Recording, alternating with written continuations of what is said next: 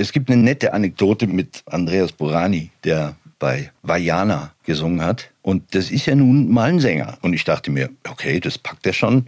Und äh, ja, die Nummer war nicht ohne. Und irgendwann sage ich zu ihm, du, Andreas, meinst du, es hilft dir, wenn ich dir dann eine Spur drauf singe, damit du die Rhythmik irgendwie... Und ich gehe rein, habe irgendwie einen Sahnetag erwischt und rock das Ding von vorne bis hinten in einem durch. Leg meinen Kopfhörer wieder zurück, geh raus und guck so rein. Andreas sitzt auf seinem Stuhl und sagt, du bist ein Tier.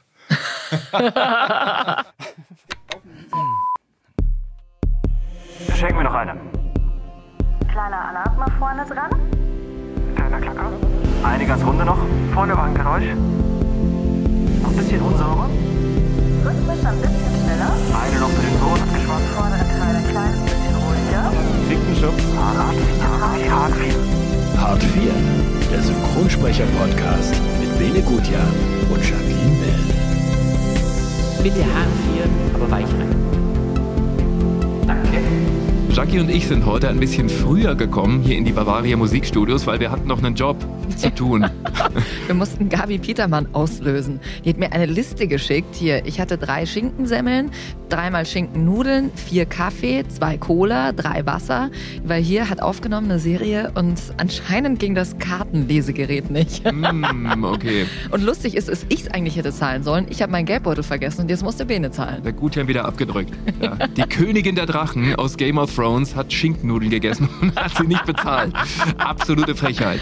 Ah, es ist so schön, dass ihr immer jede Woche mit uns dabei seid. Danke, danke, danke für euer ganzes Feedback. Nathalie, du hast geschrieben, äh, ich habe wie immer noch nicht zurückgeschrieben, aber du sollst hiermit wissen, ich lese all eure Nachrichten. Hallöchen, ich wollte euch mal ein großes Lob für euren Podcast hier loswerden. Ich freue mich jeden Donnerstag darauf und ich höre ihn sogar im Homeoffice gleich morgens, weil ich es kaum erwarten kann.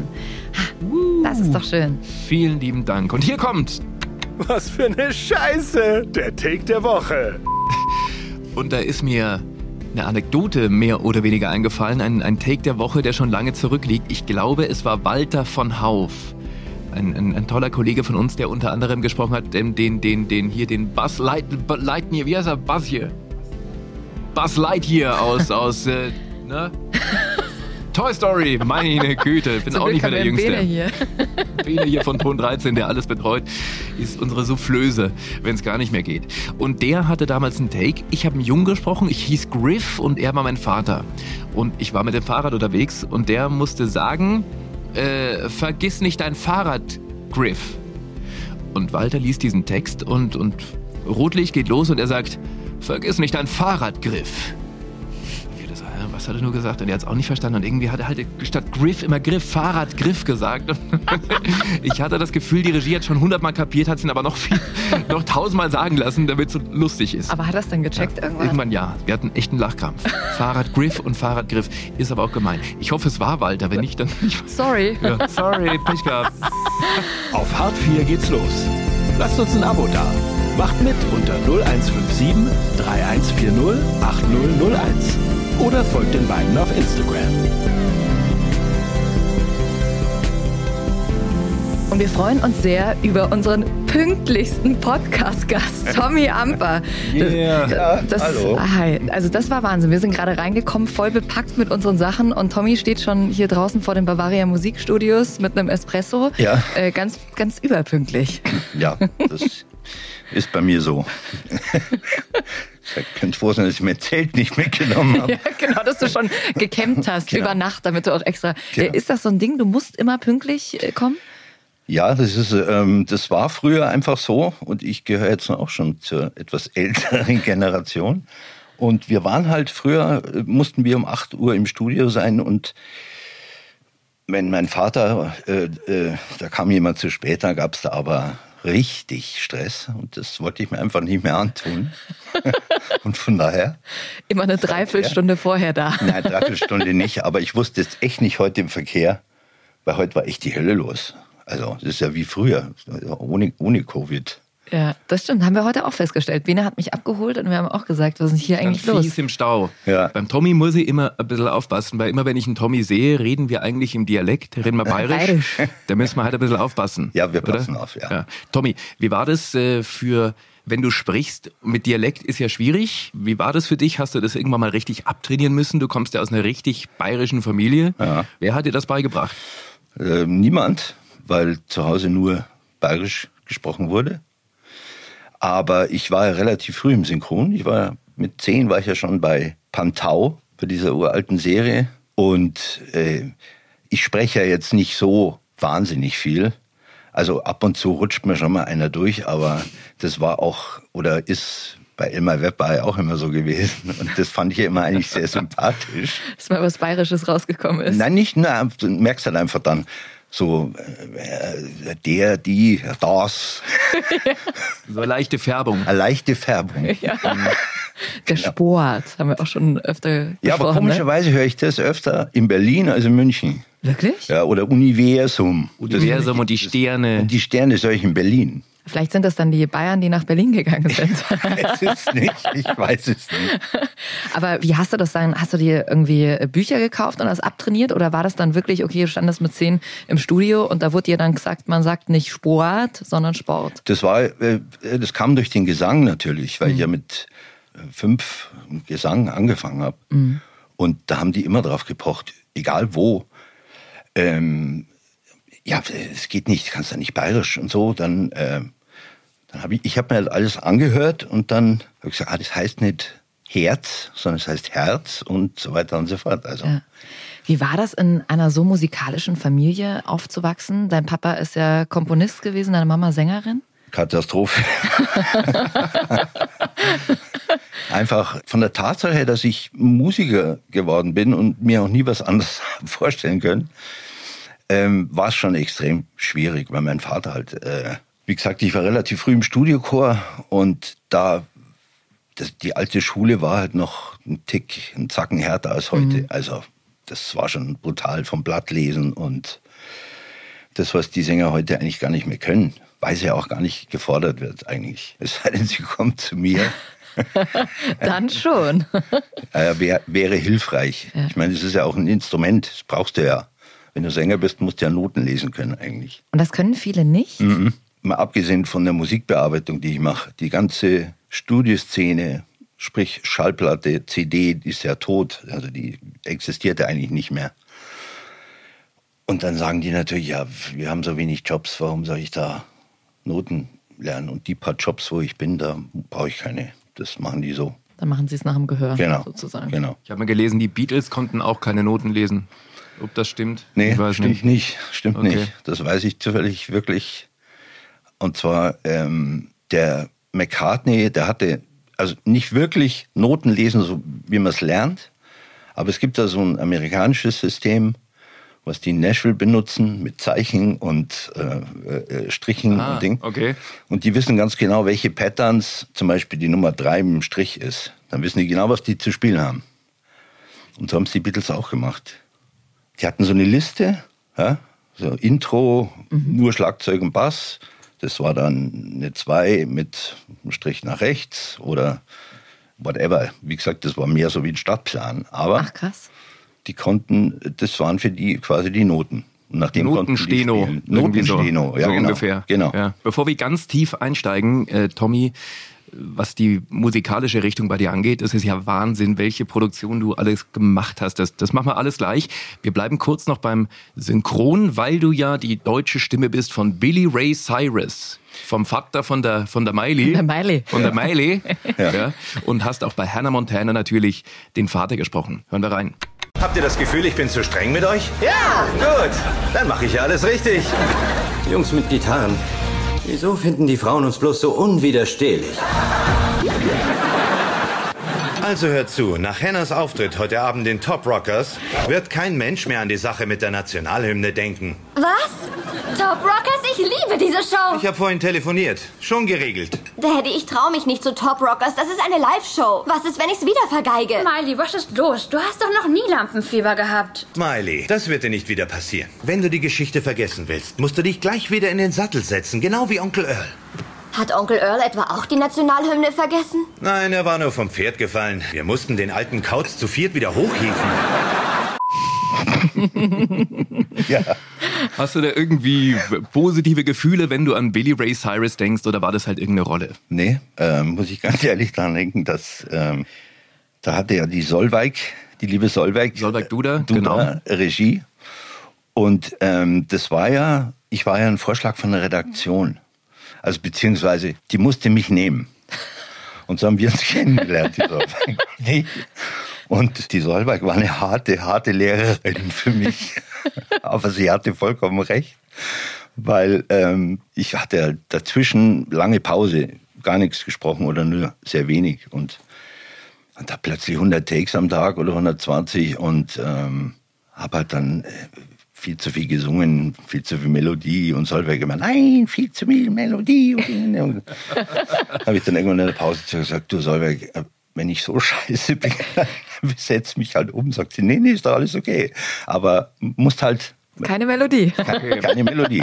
Also war eine harte Schule, aber es war ähm, wunderbare Arbeit. Noch mit Manuel Straube zusammen am Mikro. Ja, ja, genau. Also doch, war lustig. Der Billy Ray hat ja nochmal irgendwie dann auf seine alten Tage nochmal richtig Karriere gemacht, war ja ein Country-Star und hat jetzt ja, ist ja in den Charts Mit bei Bayern 3, Lil spielen wir rauf und runter, X. genau. Ja. Ich hatte dir das mal vorgespielt, als Ja. ich bei dir im Studio war. Ja. Magst du die Musik, die er macht, oder ist dir der, ist dir der wurscht? Also mir geht's da, glaube ich, wie die Amerikaner, die bei äh, Achy Breaky Heart äh, irgendwie einen Brech, Brechre Brechreiz kriegen Ja. und den aus der Country-Szene damals ja sowas von verbannt haben aufgrund Mhm. dessen. Äh, ich finde es grundsätzlich ganz okay, was er macht. Er macht richtig gute Sachen teilweise, aber ähm, ich finde ihn jetzt als, deswegen war es für mich auch ganz okay, den zu sprechen, weil das ist jetzt auch nicht wirklich ein großartiger Schauspieler. Also war es jetzt nicht so schlimm, dass ich ihm meine Stimme Jetzt machst du dich aber ganz schön klein hier. Nee, ich habe äh, auf Hannah Montana, haben hab ich wahnsinnig viele Reaktionen gekriegt. Das war unfassbar. Und ach, meine Schwester liegt im Krankenhaus. Kannst du was sagen als als Billy Ray Cyrus? Hast du es gemacht? Okay, ja klar. Ja, ich- sowas. Für sowas bin ich immer zu haben. Wenn es nett vorgetragen wenn kannst du das machen? Ja, dann mache ich das. Ja. Und das waren ja doch irgendwie gefühlte 100 Folgen oder was, ich weiß es nicht. Ja. Mit inklusive Kinospielfilmen und so. Gab es Filme und so weiter. Aber fühlst du dich grundsätzlich wohl, wenn du als Sprecher vorm Mikro stehst? Mittlerweile eigentlich nicht mehr.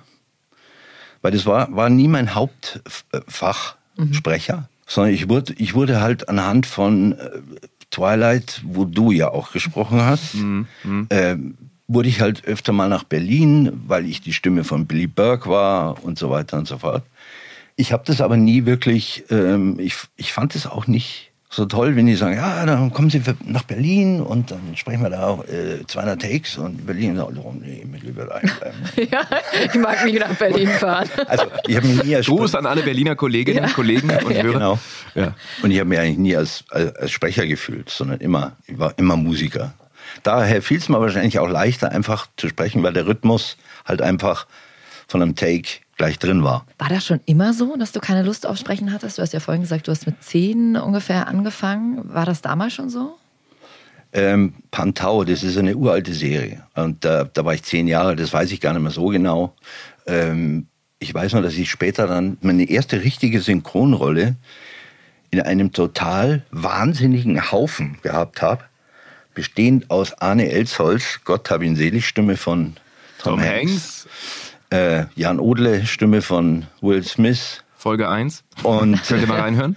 und ähm, da stand ich da im Studio und wusste überhaupt nicht, was jetzt hier abgeht. Und das waren halt da noch so Zeiten wie, aber weißt du, sagst jetzt auf die, sagst jetzt auf die vier einfach zu deinem Nachbarn, sagst du, den Kaffee kannst du dir selber holen. Alles klar, und läuft. Also das war, da wollte ich gleich wieder aufhören eigentlich. Und bin dann aber zum Krischi Weigand und der hat dann, bei dem habe ich dann äh, sehr viel so Cartoons, Spider-Man und was weiß ich was alles gesprochen. Und es war ganz okay. Also das hat mir dann schon Spaß gemacht, aber richtig angenommen habe ich das nie. Mhm. Das war immer für mich nur so ein nebenbei. Ja, so ein Taschengeld verdienen ein bisschen. Ja, nee, auch das nicht, sondern es war für mich immer interessant. Äh, Ich habe auch Ensemble gemacht am Anfang. Also heißt für alle, die das vielleicht nicht wissen, Ensemble mit vielen Menschen im Studio und du sprichst dann zum Beispiel die Partymenge oder mm, ja, die Menschen in der U-Bahn im Hintergrund. Genau. Und ich war halt schon immer so, dass ich immer gern äh, bei Leuten, die was können, zuhöre.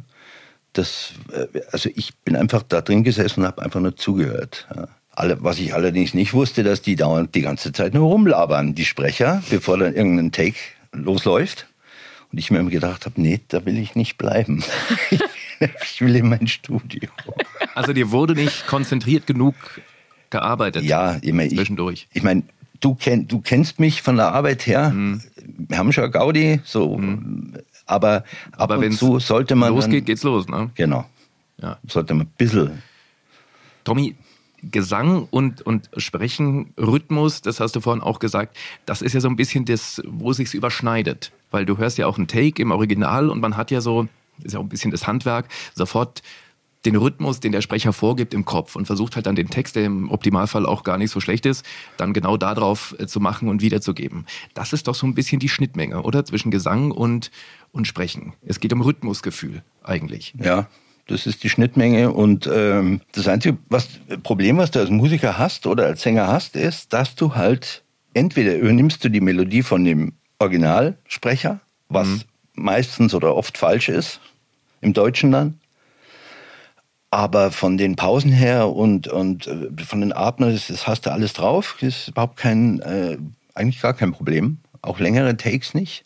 Und da haben sie sich dann immer gewundert und haben sich gesagt, Wahnsinn, also äh, toll. Also bis auf das, dass sie, dass du ein bisschen bayerisch redest und ähm, die Melodie ein bisschen zu blumig ist. Aber drauf bist du immer. Würdest du sagen, ähm, ein Sprecher, eine Sprecherin ist nur ein guter Sprecher, Sprecherin, wenn sie auch oder er auch singen kann? Nee, also ich bewundere äh, Leute, die wirklich, wie zum Beispiel, muss ich sagen, Thorsten Michaelis, weil den hatte ich, der spricht ja so wahnsinnig viel Berliner. Äh, Leute kennen ihn, glaube ich, von König der Löwen, von, dem, äh, von der Neuverfilmung als Ja. Scar. Und als richtige Schauspieler, also das finde ich schon klasse, wie die rangehen an eine Rolle. Das ist schon eine ganz andere Baustelle. Und das heißt jetzt nicht zwangsläufig, dass die singen können. Also das, äh, aber nee, ein Sprecher muss nicht unbedingt singen können. Tommy, du bist der Godfather of alles, was irgendwie mit Musik zu tun hat, mit, äh, wenn es darum geht, Sachen vom Original ins Deutsche zu bringen äh, und auch wirklich detailversessen daran zu arbeiten. Also die Liste hier, das ist ja nur ein Teil. Phineas and Ferb, Frozen, Aladdin, der König der Löwen, die Schöne und das Biest, Küsst den Frosch, Playmobil, der Film, Rapunzel, ähm, Findet Dory, Cats und, und, und. Ich kann noch ewig weitermachen. Das ist ja Wahnsinn. Es gibt ja eigentlich keinen Film in dieser Größenordnung, der nicht über dein Mischpult geht. Ja, äh, ich kann nur sagen, ich habe klein angefangen und irgendwann sind die Leute zu mir gekommen, weil sie sehr zufrieden waren mit meiner Arbeit. Und äh, das ist ja genau die, das, was mich ausmacht, ist das Herzblut, was ich da reinlege in so ein Projekt. Das wird nicht einfach nach, ja, jetzt hörst du mal da ins Original rein, dann singst du es nach und Wiedersehen, sondern dann muss man halt, Englisch ist Englisch, Deutsch ist Deutsch. Man kann eine wunderschöne deutsche Fassung machen, mit viel Gefühl, aber das, das heißt halt einfach wirklich, das ist wirklich, äh, da muss man sich reinknien und mit den Leuten arbeiten. Und wie gehe ich mit den Leuten um, so dass sie mir nicht nach zehn Minuten aus dem Studio laufen, hat man alle schon. Und ähm, ja, mir macht der, der, äh, der Job einfach immer noch wahnsinnig viel Spaß und deswegen kommen die Leute auch nach wie vor. Muss man vielleicht auch nochmal sagen, dass oft bei Filmen und Serien, ähm, wenn es so kleine Gesangsparts sind, dann wird ja öfter mal im Studio gesagt, oh ja, ja, das machen wir jetzt hier im Studio. Und normalerweise kommst du eben an der Stelle rein, dass äh, praktisch dieses Projekt dann zu dir gegeben wird und dann geht der Sprecher zu dir ins Studio und ihr nehmt diesen Gesangspart auf. Wie findest du das, wenn dann einfach mal hier schnell so ein, weiß nicht, ein, zwei Strophen irgendwie hier im Studio aufgenommen werden und das nicht zu dir kommt? Ich habe immer gesagt, wenn in einer Serie oder in einem Film einer über die Straße geht und Hänschen klein singt, ja, dann muss er nicht zu mir kommen, das kann er im Sprachstudio machen. Aber ich hatte sogar mal so, so, so eine Art Seminar gehalten in der FFS darüber, weil viele Regisseure, Dialogregisseure nicht wussten, wie, was. Es gibt welche, die sagen, da wird gesungen, das rühre ich nicht an, da mache ich gar nichts. Andere machen es und machen es aber falsch. Ich finde es prinzipiell nicht gut, sobald ein Playback im Spiel ist, wenn man das im Sprachstudio macht. Weil es sind zwei verschiedene Jobs. Das eine ist der Sprecher und das andere ist ein Sänger. Wenn er beides kann, auch schön. Aber das hat nichts im Sprachstudio zu suchen. Das ist meine Meinung und äh, die vertrete ich seit vielen, vielen Jahren und bin auch heftig am Kämpfen dafür, dass das eben nicht der Fall ist, was mir aber nicht immer gelingt oder immer weniger, weil diverse große Firmen dann das als Auflage machen, dass das eben im Sprachstudio gemacht wird, um sich dadurch natürlich Geld zu sparen. Ja, klar, ist günstiger, Und ja. die Qualität dann, ich sage jetzt mal bei TV speziell, ja immer weiter in den Keller runtergeht. Meiner Meinung nach. Bei Kinofilmen hat sich nichts geändert. Im Gegenteil, da, äh, da wollen sie die Qualität hochhalten, müssen sie auch. Ja. Aber grundsätzlich halte ich nicht viel davon, dass Sprecher im Sprachstudio dann irgendwas singen. Tommy, du hast das ja richtig von der Pike auf gelernt. Ja, du wurdest geprägt aus dem Elternhaus, aber du warst ja, glaube ich, du hast ja studiert. Ja. Auf der Hochschule, gell? Nee, Konservatorium. Konser Ui, erzähl mal, was war das für eine Zeit? Wie lernt man da? Wie, wie wird man da rangeführt? Damals gab es ja nur Klassik unter Anführungszeichen. Hm. Heute kannst du ja als Wahlfach Jazz machen. Das wäre für mich super gewesen, weil ich mit Klassik nie warm geworden bin, aber das musst du halt lernen. Du hast halt äh, verschiedene, ähm, wie in der Schule auch, du hast Harmonielehre, du hast Rhythmiklehre, du hast Orchesterlehre, du hast Partiturlehre, dann musst du ein Instrument lernen, dann musst du ein Nebeninstrument lernen. Ähm, ja, es ist nicht ohne. Also ich glaube, dass es heute ein bisschen einfacher ist durch den Jazz, weil damals mit der Klassik, das war echt eine harte Nuss, Hm. um da durch alle Prüfungen durchzukommen. Aber, das war für dich, ein, für dich völlig klar, dass das gemacht werden muss. Also du hast dich da durchgequält, mehr oder weniger. Nee, klar war es ehrlich gesagt nicht, sondern mein Vater hat echt drauf bestanden und das waren schon Grabenkämpfe, Mhm. weil ich natürlich viel lieber in irgendwelchen Jugendzentren abgehangen bin und da äh, Mhm. rumgerockt habe.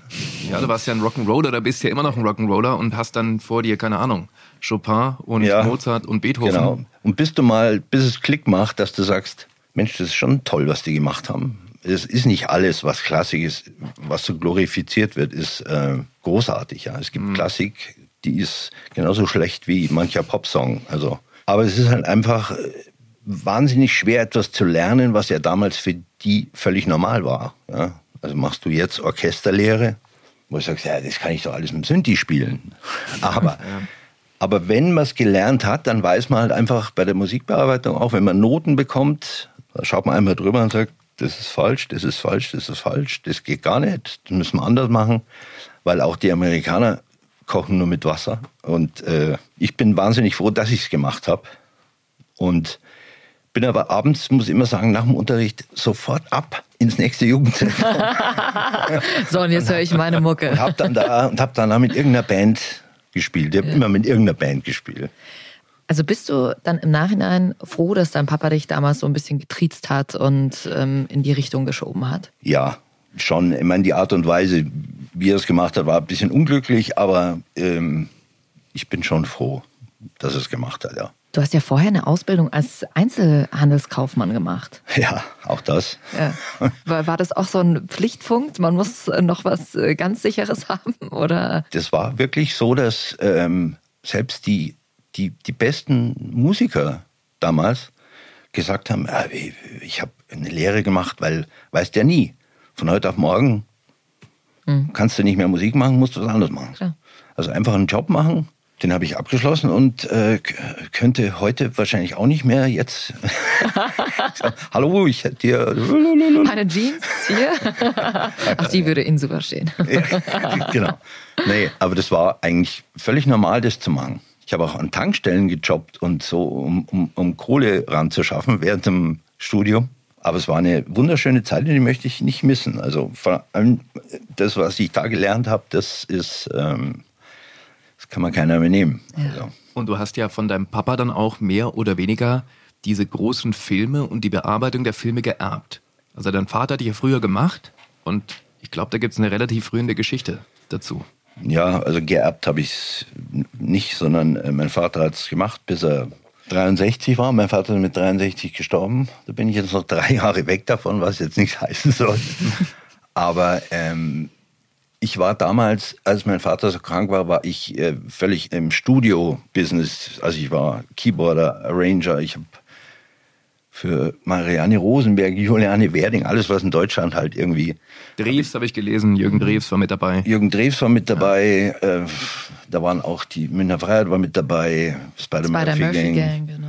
Und es war eine super geile Zeit, die, die, an die denke ich gerne zurück. Aber ich habe halt dann für meinen Vater ein paar Jobs schon mal übernommen, weil er halt nicht in der Lage war, die zu machen. Und dann dachte ich mir, was ist denn das? Äh, Ich mache hier Recycling, habe ich es damals genannt. Äh, Etwas, was es schon gibt, mache ich auf, auf Deutsch, bis ich festgestellt habe, Mensch, das ist doch eigentlich, eigentlich ziemlich cool, weil du kannst da wirklich eine eigenständige Sache draus machen. Und ähm, ja, und ich habe am Sterbebett, das weiß ich noch wie heute, mein Vater war, äh, hatte Krebs und war halt voll, äh, voll gepflastert mit Morphium. So, gab so Pflaster. Und der war eigentlich nicht mehr ansprechbar. Und urplötzlich schnellt er aus dem Bett hoch. Das war wirklich so. Und schaut mich an mit solchen Augen und sagt, du musst mir versprechen, dass du das für mich weitermachst.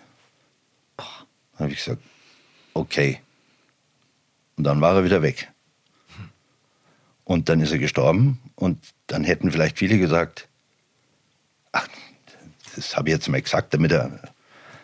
Aber so bin ich nicht, sondern ich habe ihm das einfach versprochen, dann habe ich es gemacht. Und dann hat auch damals der Michael Hake, der hätte keinen Grund gehabt, mich äh, das machen zu lassen. Chef von der Chef von der FFS, FFS. ja. genau. Und ich habe mit ihm nur kurz gesprochen. Hat er gesagt, Tommy, du hast ja vorher schon jetzt ein paar Sachen gemacht. Äh, jetzt muss ich bayerisch reden, weil der Michael Hake nur bayerisch redet. Auch- Bitte, bitte. Wir übersetzen. Auch, auch mit Kunden. Und er gesagt hat, ja, Tommy, also die Jobs waren so super, warum sollst du das nicht machen? Das machst Und das war's. Und seitdem mache ich das und bin natürlich völlig raus aus der anderen Schiene. Ich war viel auf Tour und habe am Anfang schon gedacht, ja, das fehlt mir jetzt schon. Aber vielleicht war mein Vater Hellseher, ich weiß es nicht. Die, Szene ist total kaputt. Also Mhm. vielleicht wäre ich damit untergegangen, ich weiß es nicht. Aber war das damals nicht auch eine krasse Last von deinem Vater letzten Endes ähm, am Sterbebett gesagt zu bekommen, bitte mach das? Nur am Anfang war das, glaube ich, äh, so ein bisschen, dass ich gesagt habe, jetzt muss ich das halt machen, weil ich habe es versprochen. Aber ich hatte das Glück, äh, gleich als erstes äh, eine Wahnsinnsserie Herkules zu machen, wo eben auch Arne Elsholz dabei war und, und da waren so viele Songs drin und ich konnte ja damals alles schon. Also ich, ich habe dann alles rausgeschrieben für die Chöre und die waren alle völlig hin und weg von Disney damals und ich gesagt, das klingt ja super und es klingt ja besser wie der Film. Und dann kam eins nach dem anderen und dann habe ich das einfach auch verinnerlicht und ähm, ich gesagt, okay, das ist jetzt mein Job, ist aber auch äh, mein Bestreben, einfach meine Musikalität da reinzubringen und nicht einfach eins zu eins eine Kopie zu machen. Das ist das, was wir machen, klar, aber man kann sie auch als eigenständige Fassung machen. Ja, dein Ding Genau, letzten Endes genau. draus machen, ja. Wir hören den Tommy in Die Schöne und das Biest. Bitte.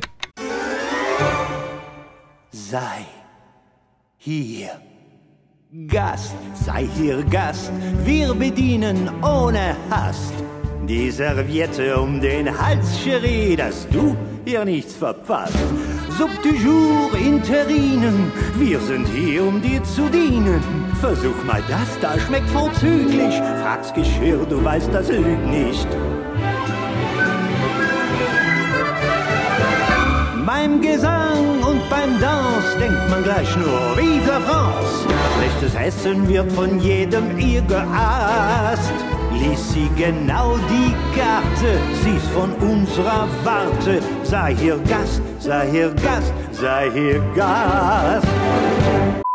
Mega! Mega! Großartig. Ist man selber sein größter Kritiker, wenn du dich selber aufnimmst und sagst, na, das kann ich noch besser. Weil du hast ja dann immer keinen, der sagt, du, Tommy, jetzt passt schon. Das war gut. Das habe ich am Anfang auch so gemacht immer. Und äh, bei Schön und das Biest war es, glaube ich, das zweite Mal, dass ich gesagt habe, nee, nee, das kann ich nicht machen. Äh, ich brauche jemanden, der, da- der da sitzt. Regulativ. Genau. Und dann habe ich einen Manuel Straube, der ja auch in dem Film gesungen hat. Auch großartig als Le Fou. Und äh, Manuel hat dann quasi bei mir Musikregie gemacht. Ah, okay. Also so ein Mittelding. Der Manuel ist sehr musikalisch, weiß auch, wann, wann bin ich, wann ist er falsch und da kannst du noch das machen und das. Und er war ja auch Dialogregisseur bei dem Film. Ich kann auch umswitchen. Also ich kann dann da stehen und meinen Job machen als Sänger und auf das hören, was mir der da draußen sagt, ohne dass ich da irgendwie jetzt irgendwie Attitüden hätte, wenn ich sage, ich bin hier. Und dann auch äh, zu vertrauen. Aber weil du Total. natürlich auch weißt, dass äh, jemand wie Manuel Straube ähm, wahnsinnig viel drauf hat Ja. und Gott ist in Ja. Ja. der Hinsicht. Ja. Und das war immer mein Ding. Ich, äh, ich finde Leute, die was auf dem Kasten haben äh, und nicht groß äh, Aufhebens machen drum, immer super. Und Leute, die nichts drauf haben und viel reden, ist nicht so mein Ding. Ne. Gibt's überall viele. Manuel gehört nicht dazu. Ihr habt so viel zusammen gemacht. Zur Einordnung, Manuel Straube spricht unter anderem Stewie Griffin von Family Guy ähm, und äh, hat wahnsinnig viel gesungen als Kind schon den König der Löwen. Als König wäre ich super stark. Das war Manuel und äh, Manuel hat den Gruß hinterlassen. Ja, servus Tommy, hier ist der Manuel. Du, weißt du noch, wie wir zusammen Frozen aufgenommen haben? Da durfte ich ja bei dir im Chor singen und dann gab's ja diese eine Stelle, die wir nicht hinbekommen haben. Und das hat dann, glaube ich, 30 oder 40 Aufnahmen gedauert, bis sich über deinem Kopf schwarze Gewitterwolken bildeten und du dich kurzzeitig in das Tier aus den Muppets verwandelt hast. Und glaube, danach wusstest du auch nicht mehr genau, was passiert war, aber wir konnten es auf einmal. und von solchen lustigen Situationen gibt's natürlich die ein oder andere, wenn man schon so lange zusammenarbeitet wie wir beide. Also ich kann nur sagen, ich hoffe auf viele weitere schöne Projekte. Ich wünsche dir alles Gute und bleib so, wie du bist, aber sei nicht so. Also Tommy, bis bald. Ciao, ciao. Wie du bist, aber sei nicht so. Stark. Stark. Super. Ihr habt euch schon gesucht und gefunden, ihr zwei. Ja, absolut. Aber der Manuel ist eben einfach, das ist ein, das ist so ein Ausnahmetalent. Auch einer meiner liebsten Freunde, der Manuel, muss ich sagen. Was habt ihr da damals nicht hinbekommen? Was gehakt? Ihr wollt das jetzt unbedingt wissen, oder? Also, es war so, dass ich für Frozen ähm, Leute vom Gärtnerplatz äh, brauchte. Also einen klassischen Chor. Und da gab es bei Frozen eine Nummer, die hieß äh, ähm, Fixer Upper auf Deutsch. Das ist schon so lange her. Auf jeden Fall ähm, war das eine sehr schwierige rhythmische Nummer, die aber mit Klassik nichts zu tun hatte. Und ich habe versucht, denen immer den Rhythmus wieder und nochmal und nochmal, nochmal, nochmal.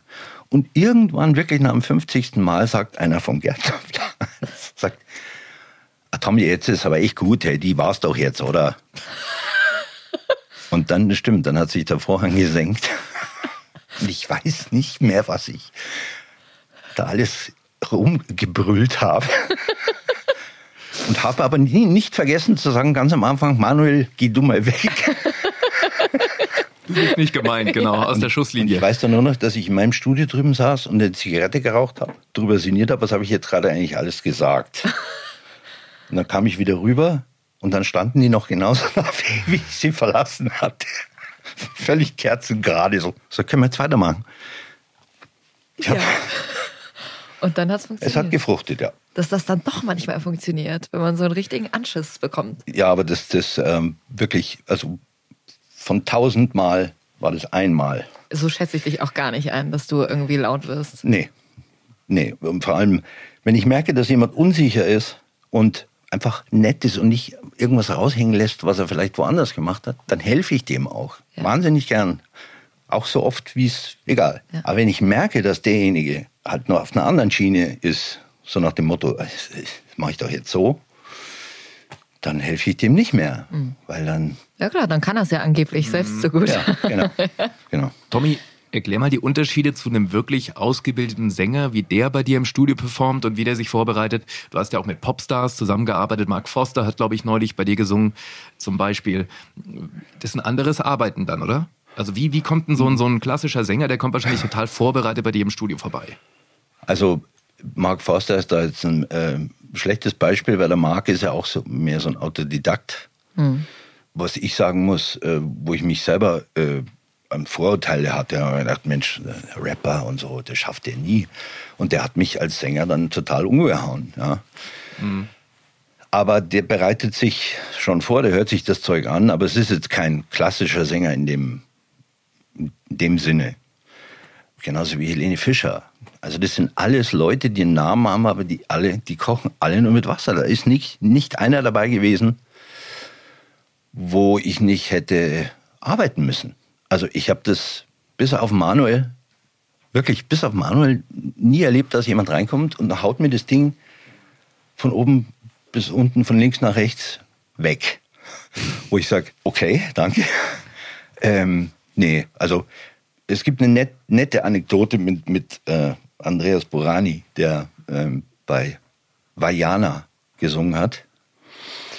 Und das ist ja nun mal ein Sänger. Äh, ja. Und ich dachte mir, okay, das packt er schon. Im Original war das äh, The Rock, Dwayne Johnson. Und äh, ja, die Nummer war nicht ohne. Und ich hab, hatte mir schon gedacht, naja, schauen wir mal, wie gut dass er vorbereitet war. Und ging halt rein und hatte halt echte Probleme. Und wir waren am Anfang auch sehr distanziert und er vor allem. Und irgendwann sage ich zu ihm, du, Andreas, meinst du, es hilft dir, wenn ich dir dann eine Spur drauf singe, damit da die Rhythmik irgendwie, ja, doch, ja, ja, ja. Und ich gehe rein, hab irgendwie einen Sahnetag erwischt und rock das Ding von vorne bis hinten in einem durch. Leg meinen Kopfhörer wieder zurück, geh raus und guck so rein. Andreas sitzt auf seinem Stuhl und sagt, du bist ein Tier. das gibt's ja nicht. Sag ich, ja, das kannst du singen. Und ab da haben wir uns super verstanden. Ja. Ja, Wahnsinn, ne? dass dann Sänger, ausgebildete Sänger eigentlich zu dir kommen und dann auch immer wieder ihre Schwierigkeiten haben. Also gerade bei zum Beispiel einer Helene Fischer hätte ich gedacht, also wenn, wenn man die immer, klar ist natürlich auch viel Playback bei ihren Shows, aber die trifft ja schon echt Töne, da kriegst du Gänsehaut. Ja, aber wie gesagt, solange auch die Helene war im Studio super, die war sehr kollegial, hat auch alles aufgenommen, was ich hier gesagt habe. Und dann arbeite ich auch mit den Leuten. Da ist es für mich nicht Helene Fischer oder irgendwer, Klar. sondern äh, wir wollen ja beide Ja. das Gleiche. Wir wollen ein super Projekt abliefern und das, das machen wir dann. Aber trotzdem immer wieder gut zu wissen, dass auch die vermeintlich ganz Großen, die auf der Bühne stehen, nicht einfach reingehen und Ja. sagen, oh, das bretter ich jetzt runter und in einer Minute bin Nee, ich wieder nee, draußen. Nee, nee. Ihr habt ja auch letztens zusammengearbeitet, ihr zwei, ne? Oh, ja, ja. Also ja. äh, um dich jetzt einzureihen, äh, nach Mark Forster, Helene Fischer Ungefähr. und Andreas Burani. Ja, ganz hinten kommt dann ich. Nein, nein, also ich sehe mich ja selber auch nicht als Sänger, sondern ich bin halt ein singender Sprecher und manchmal geben es meine Rollen her, dass ich das selber noch singen kann. Also wenn es irgendwann in die, in die Liga geht, in der dann Manuel Straube singt, in der Tommy singt und so, da bin ich dann auch raus. Also ich könnte niemals einen großen Disney-Film vertonen. Aber mit Tommy, wenn er, wenn er mich an die Hand nimmt, ich bin auch immer, ich komme auch ganz demütig immer an. Ich weiß ja, wer da normalerweise steht und sagt, du Tommy, pass auf, hilf mir ein bisschen, ich, ich gebe mir alle Mühe und sag, ich mach's dir tausendmal und dann, dann arbeiten wir daran. Und so kommen wir da immer einigermaßen gut durch, oder? Also mit Bene nie Probleme gehabt. Wir haben auch schon äh, etliches zusammen gemacht. Hm. Ich glaube, wie Bear Bears und was weiß ich, was alles. Also, und der Bene war immer auch einer von denen, äh, die ich sehr schätze, als Sprecher sowieso. Und auch als einfach, äh, immer zugehört, da das und ah ja, so und so. Mhm. Und da arbeite ich wahnsinnig gern mit den Leuten. Also, und das bei Pudding, da hast du mir sogar eine kleine Träne entlockt am Schluss, wo ich fertig war damit. Ehrlich? Ja. Ui, wieso? Ja, weil es einfach wunderschön geworden ist. Einfach vom für ein Feeling her. Super. Mega. Wirklich toll. Mega. Tommy, nach was entscheidest du das? Also Bene, ja, das kann er, das kann er nicht. Weißt du? Also du kriegst ja dann auch die Listen und dann wird dir vielleicht vorgeschlagen, hey, Bene ist auf der Rolle, kann er das vielleicht auch selber singen oder ist das äh, zu, zu krass, schafft er das nicht? Das ist von Projekt zu Projekt verschieden. Also bei dem Projekt war klar, weil da hat ja meine Frau Dialogregie geführt, die Ursula von Langen. Und Hat auch Twilight gemacht? Genau. Da haben wir von Haus aus gesagt, wir wollen auf die zwei Hauptrollen Angela und Bene. Weil ich gewusst habe, dass der Josh eben nur hinten singt, halt brüchig, ängstlich. Das bin ich. Ja, klar, gleich. Nein, nein. Ah, dann nehmen wir ihn Bene. Nee, ich bin, nee, nee, weil ich äh, auch gesagt habe, ich bin ja ein Fan von äh, Bene als Sprecher. Weil Ich habe das ja auch verfolgt bei dir, von klein auf. Mhm. Und immer wenn wir Bosch sehen, sage ich, Mensch, der Ja, Bene. Genau. Mein Bene. Und das war genau richtig. Wir haben genau gewusst und die Besetzung zusammen ist ein Traum. Also, Apple TV läuft demnächst. ja. Gibt's denn, also sagen wir mal, du hättest da jetzt entschieden, ah, Bene kann das nicht. Hast du dann schon so ein, jedes Mal so ein Stimmdubel im Kopf? Wer passt gut zu Bene Gutjahn Stimme? Also ich würde, wenn, nee, also ich würde, wenn es auch noch so schwierig wäre, ich würde es mit Bene tatsächlich probieren, weil ich weiß, ich meine, du hast heute jetzt mal, das ist jetzt überhaupt nichts Abwertendes, aber das ist, du hast heute ganz andere Möglichkeiten mit Stimmbearbeitung und Fehler. Und, Ne, Gott sei Dank. Also, und der, und der. Bene ist auch jemand, wenn ich sagen würde, Bene, Mensch, du, ich würde gern, dass du das, ich hätte gern, dass du das machst. Kann. Und äh, der Bene wird dann bestimmt zu mir sagen, wenn es extrem schwierig wird, dann sagen wir, huh, das ist echt schwer. Mhm. Aber dann weiß ich sofort, äh, wenn, wenn er es nicht ablehnt, dann können wir dran arbeiten, dann schaffen wir das. Hattest du auch schon mal Momente, wo du gemerkt hast, das kriege ich jetzt mit dem nicht hin? Ja. Ja. Ja, ja, öfter. Brichst du dann ab in dem Moment? Oder sagst du, okay, ich versuche das Beste rauszuholen und dann niemals halt so? Nee, nee, nee, nee. Also ich habe äh, tatsächlich, naja, vielleicht drei, vier Mal Aufnahmen abgebrochen. Aber auch nicht böse, sondern ähm, ich sagte, jetzt, sorry, aber das, ich kann jetzt nicht zwei Stunden an drei Takten mit dir Mhm. weitermachen, weil das macht keinen Sinn. Ja. Früher ging das, da haben wir ewig viel Zeit gehabt, heute haben wir die Zeit auch nicht mehr. Und da musste einfach umdenken und sagen, okay, sorry. Dann, ich hänge das aber auch nicht an die große Glocke, sondern äh, sagt dann einfach der Aufnahmeleitung, es hat nicht hingehauen, ich brauche einen anderen. So ist es ja im Sprachstudio auch am Ende des Tages. Also wenn man nicht, wenn man nicht in einer gewissen Zeit halt abliefert und performt, kann man das Projekt einfach nicht zusammen machen. Ja, der zeitliche Zeit Druck ist Geld. einfach hoch. Ja. Das hat sich schon geändert, oder? Also wenn du, wenn du dir anguckst, wie viel Zeit dein Vater noch hatte für Projekte und du jetzt, das ist eine andere Welt, oder? Ich habe noch alte Unterlagen, die werde ich auch nie wegschmeißen, weil das ist so unfassbar, was da drauf steht. Wir haben ja die allerersten Muppets gemacht, da war ich ja auch schon dabei, also 78, äh, wann das war. Und da hatten wir für eine Folge ungefähr zwei Wochen. Für eine nur, Folge? Nur für den Gesang. Also es war unfassbar. Und jetzt im Vergleich, was wird, was wird da heute verlangt? Heute in zwei Wochen, äh, da muss ich äh,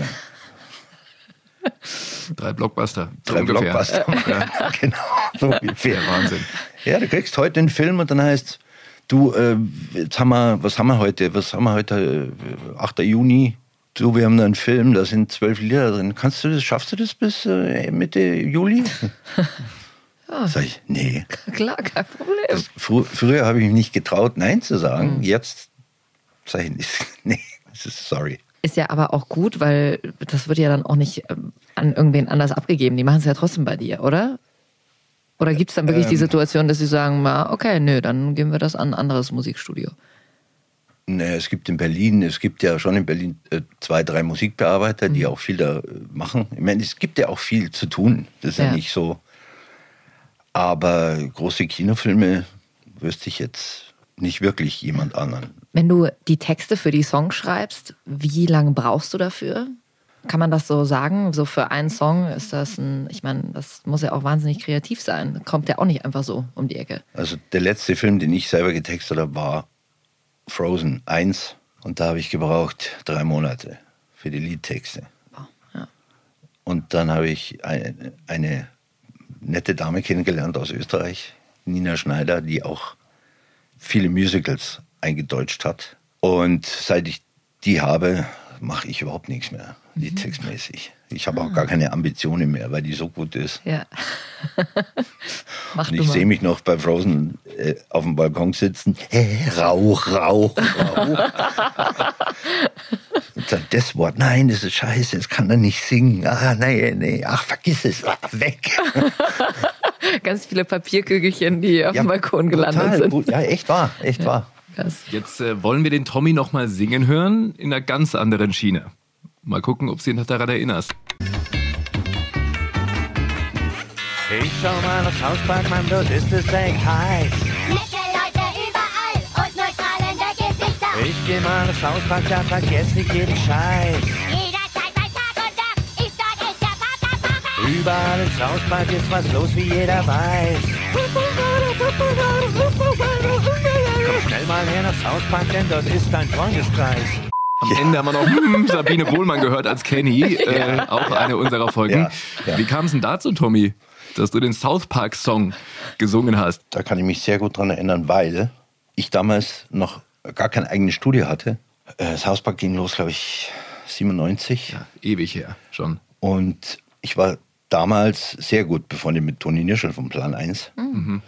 Und plötzlich hieß es, was, was früher gang und gäbe war, aber äh, heute überhaupt undenkbar wäre, ja, es gibt für die ersten fünf Folgen von South Park überhaupt keine Playbacks. Ich, was, was heißt das? Ja, die müsst ihr selber machen. Ich, ich muss jetzt tatsächlich von South Park die Playbacks machen. Also einspielen, ja. Und dann bin ich zum Toni und dann haben wir, dann habe ich das vorher alles au- rausgeschrieben. Auch das Titellied haben wir eingespielt. Krass. Und Das ist ja verrückt. Also ihr hattet keine Noten, ihr hattet gar nichts. Nur das Original halt, aber das äh, war so die, so hat mein Vater früher immer gearbeitet. Also South Park gehört, abgeschrieben, selbst die verstimmte Gitarre genau abgeschrieben. Und dann haben wir, da- war noch äh, damals Donald Arthur, Donald Art, Arthur, Gott hab ihn selig, ein Mördersprecher, ein Supersprecher, netter Kerl. Hat auch Chefkoch Hat gesprochen. den Chefkoch Genau. gesprochen. Und ähm, der hatte immer so, ja, der hatte wahnsinnig soulige äh, äh, Songs in den ersten Folgen von South Park. Und das mussten wir dann alles nachspielen. Und ich bin dann nur mit dem Toni da gehockt und habe erst äh, Keyboard, dann habe ich die Gitarre, dann habe ich den Bass gespielt, dann hat entweder er Schlagzeug schnell gespielt oder ich habe es gespielt. Und so haben wir die ersten fünf Folgen gemacht. Das war der Hammer. Verrückt. Ich wollte über den Gesang sprechen. Ich wusste gar nicht, dass ihr das wirklich selber alles eingespielt Ja, habt. Wahnsinn. Die ersten fünf Folgen und dann, dann haben wir Playbacks bekommen. Aber es war, es war irre, wenn du sowas machen musst. Aber South Park war, ja, hat mich lange begleitet. Ist es sowas, worauf du angesprochen wirst? Nee, oder? Eher selten, weil Ich glaube, das wissen viele gar Ja, nicht, oder? Also der Manuel. Straub hat mir mal gesagt, du, der Tommy, der singt für das South Park Little. Da sag ich, ehrlich? Und dann habe ich mir gedacht, ja, dann habe ich dich aber gleich erkannt. na, ich habe ja auch jahrelang den Cartman gesungen, Mhm. gepitcht allerdings, weil so war es auch im Original. Und äh, da gab es dann so Diskrepanzen, weil sie in der Sprache eben das nicht gemacht haben. Und ich gesagt habe, ja, äh, das kann kein Mensch normal singen, wenn wir das nicht pitchen. Haben wir aber gemacht. Und ähm, ich habe den lang gesungen. Also äh, ich glaub, bis, bis Staffel 14 oder 15. Und dann wurde es ja plötzlich irgendwo anders hingegeben. Ja, wie es halt so ist. Wir haben von euch auch noch ein paar Hörerfragen bekommen. Ihr wisst ja, ihr könnt uns auf unsere Nummer schreiben, findet ihr in den Shownotes oder direkt an unsere Instagram-Kanäle eine Nachricht schicken. Und die Maria fragt, ab wann wird in einem Film gesagt, ich übersetze es ins Deutsche? Weil manchmal gibt es ja auch Filme, da werden die Originalsongs einfach drin gelassen. Mit Untertitel dann meistens. Das ist äh, in erster Linie eine Sache vom Verlag, ob er die Kosten tragen will. Von, das kostet ja alles Geld, haben wir ja vorhin schon mal gesagt. Und der Umfang ist wichtig. Und das Wichtigste ist, haben die Songs was direkt mit dem mit der Story zu tun? Ist das jetzt nicht so ein Voice-Over-Song, der da einfach so dahin läuft, sondern so wie ich jetzt eben bei dir, Even Hansen, was jetzt dann kommt, das hat jeder Song ist Story Point. Also den musst du eindeutschen und wenn du das nicht machst, dann musst du aber alles untertiteln. Dann wirst du aber nicht viel vom Film sehen, sondern du wirst nur Untertitel lesen die ganze Zeit. Und es sind viele Nachrichten reingekommen. Ähm, Ala, ich fasse sie jetzt mal zusammen. Ich glaube, ich kann sehr gut singen oder ich weiß, ich kann sehr gut singen. Könnte ich mich jetzt einfach bei jemandem wie Tommy bewerben? Äh, grundsätzlich äh, habe ich immer gesagt, man kann sich bei mir bewerben. Äh, ja, man muss jetzt nicht vorbeikommen, weil das, äh, sondern mir einfach was schicken an meine äh, Jamzone-Adresse. Die finden sie eh im Internet. Ja. Ich sage aber auch immer dazu, ähm, das kann manchmal dauern. Ich höre mir zwar wirklich alles an und da, da lüge ich auch nicht, sondern ich höre mir wirklich alles an, aber es dauert halt manchmal, weil Klar. ich ja einfach keine Zeit habe. Und ich habe wirklich von, von nach Frozen war das eine Überschwemmung von, von dann habe ich mich dann äh, mal irgendwie so ein, so ein paar ins CC genommen und gesagt, Freunde, es tut mir leid, ich habe jetzt überhaupt keine Zeit, irgendwas anzuhören. Sag ich, und bitte singt nicht nochmal Let It Go, weil ich kann es nicht mehr hören. Und besser, besser als die, die ich hatte, könnt ihr es nicht singen. Also macht, singt was anderes. Ich kann es nicht Weil mehr. das, ja, weil das ist dann ein Riesenfehler. Wenn sich Leute bewerben, äh, was heißt Fehler? Un, unglücklich. Ich kann nicht, wenn ich was nachsinge, dann muss ich es entweder besser machen oder ich lasse es. Das ist doch auch immer bei diesen ganzen DSDS-Shows, wenn sich dann irgendwelche Hammer-Songs raussuchen und du denkst, okay, das bist du, du wirst niemals an Whitney Houston Ja, rankommen. genau, genau. Und das, äh, da muss ich halt dann auch sagen, nee, sorry. Wie würde für dich eine perfekte Bewerbung dann aussehen? Einfach, hallo, ich bin und hier ist ein Song und das reicht dann schon. Oder willst du da eine große, einen großen Lebenslauf noch dazu? Ist der wurscht? Hauptsache, das klingt einigermaßen. wurscht, das ist mir auch völlig egal, ob der Glöckner von, von Notre Dame daherkommt. Wenn die Stimme zum Projekt passt, wo ich sage, das ist es. Mhm. Ich habe einen, äh, da gab es, ähm, äh, wie hieß die Serie, Once Upon a Time, Äh, ja, ja, Once Upon a Time. da gab es eine Musical-Folge, Mhm. ähm, wo diese ganzen Disney-Figuren singen da. Mhm. Ähm, und da hat sich eine beworben aus Dresden und ich habe fast äh, oder wahnsinnig viele von den Bewerbungen im Kopf, weil ich so ein Audiomensch bin. Ich, all- alles, was ich mir gehört habe, bleibt irgendwie drin. Krass. Habe mir gedacht, Mail durch, gehört, super, angerufen, hey, du hast dich doch bei mir beworben. Ja. So, kannst gleich vorbeikommen, Hauptrolle singen. Boah. Der war fix und Ja, das glaube ich. Also, äh, was? ne, aber ich habe ihm das Material auch geschickt und er hat geübt, geübt, geübt, kam. Anfangsschwierigkeiten, logisch hat jeder, aber der hat es am Schluss, war das super und der war so happy. Der schreibt mir heute noch und sagt, ach, das war so schön und das ist Wahnsinn. doch wunderbar. Ja, und vor allem, wenn dann richtige Goldstücke mit drin sind. Ja. Das ist doch super. Ja. Selten, aber, Aber ja. aber ja. Tommy, vielen, vielen Dank, dass du heute bei uns warst bei Hart 4. Sehr gern. Grüß mir die Ursula, ganz Ja, lieb. mach ich. Ja. Und äh, ich freue mich, wenn wir uns ganz bald wiedersehen. Danke dir. Sicherheit. Danke, Tommy. Und nächsten Donnerstag haben wir einen ganz tollen Kollegen aus Berlin hier. Eigentlich hat er auch mal lange Zeit in München gelebt. Matti Klemm spricht Jason Momoa, zum Beispiel als Aquaman, oder Mahershala Ali in Green Book oder auch in Moonlight. Zweifacher Oscar-Gewinner und Golden Globe, also die ganz große Nummer. Ihr habt Fragen? Dann nur her damit. Ihr wisst ja, wo ihr uns erreicht. Habt einen schönen Donnerstag, Freitag, Samstag. Was auch immer. Bussi und Papa. Küss die Hand.